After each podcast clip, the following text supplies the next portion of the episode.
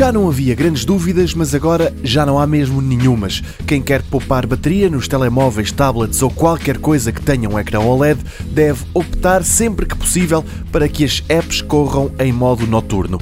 A lógica é a seguinte: quanto mais o ecrã estiver pintado de preto, menos a bateria do equipamento é chamada a trabalhar.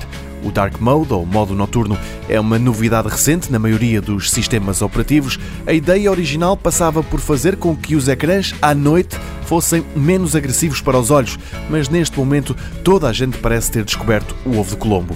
Havia testes nos iPhones mais recentes que apontavam para isso. Agora, a dar força a essas teorias, aparece a Google a dizer que os equipamentos com o Android e um ecrã OLED também passam a ter uma autonomia bem mais confortável.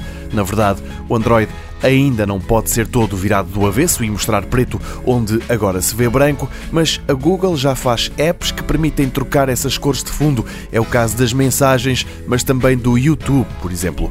Os gráficos que a tecnológica apresenta são eloquentes. Quem tem um telemóvel com problemas de autonomia faz muito bem a ir às definições e optar pelo modo noturno.